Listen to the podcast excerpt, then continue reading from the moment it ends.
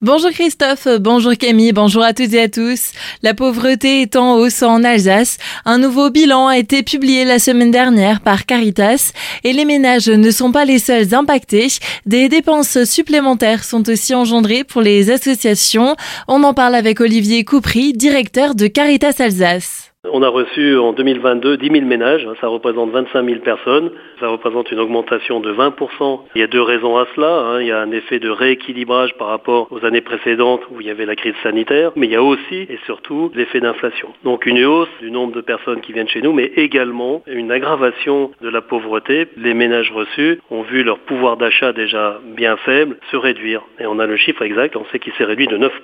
Des chiffres en hausse qui ont des conséquences bien sûr parce que ces personnes qui viennent nous voir elles viennent aussi pour des aides. Donc il y a un surcoût de nos dépenses, mais on a également nos propres charges. Hein. Puis un poste particulier pour Caritas et toutes les associations qui font de l'aide alimentaire, c'est que les denrées alimentaires ont connu une augmentation importante, que les banques alimentaires connaissent des difficultés dans leurs approvisionnements. Donc il faut qu'on se fournisse dans le grand commerce et là ça représente un poste important. En 2023, les chiffres de fréquentation s'annoncent aussi en hausse, autour de 10%. À l'échelle locale, entre le 30 septembre 2022 et 2023, 40 familles supplémentaires ont été accompagnées à Colmar. Caritas continue d'appeler à la générosité de la population alsacienne, alors que 80% de ses ressources sont issues de dons et de legs. Dans le même thème, le lancement de la collecte de la banque alimentaire sera donné cet après-midi à 14h. Le bâtiment Simone qui sera loué au Parlement européen, inauguré aujourd'hui à Strasbourg. Pour l'occasion, la première ministre Elisabeth Borne se rendra dans la capitale alsacienne. Elle sera notamment accompagnée par la présidente du Parlement européen, Roberta Metsola, du président du groupe Renew, Stéphane Séjourné, et des représentants des collectivités locales. Autre inauguration à Bichevillers, c'était samedi matin.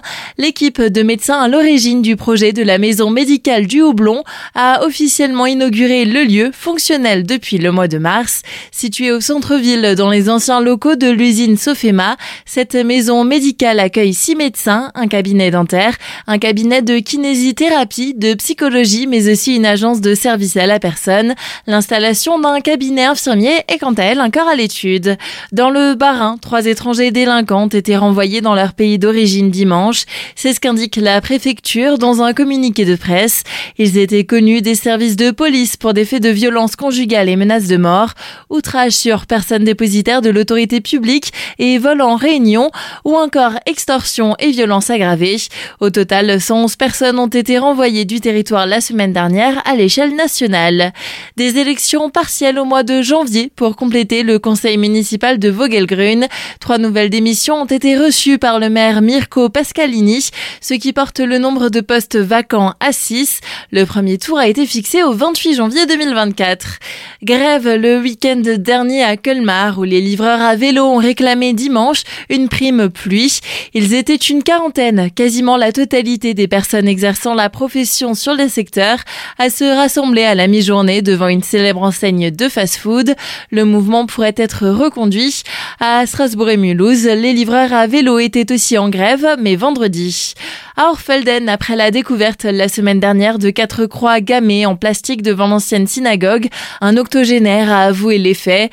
Âgé de 86 ans, il s'est dénoncé samedi et a expliqué avoir agi en réaction au conflit israélo-palestinien.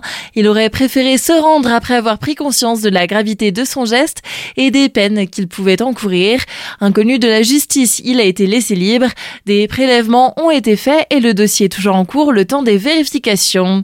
Et on termine ce journal par un rendez-vous télévisé de bûcheron du Val d'Argent, Julien Meyer, huitième au championnat de France des plus de 25 ans, et Loïc Voinson, cinquième au championnat du monde et champion de France des moins de 25 ans, vont participer ce soir à l'émission La France a un incroyable talent sur M6.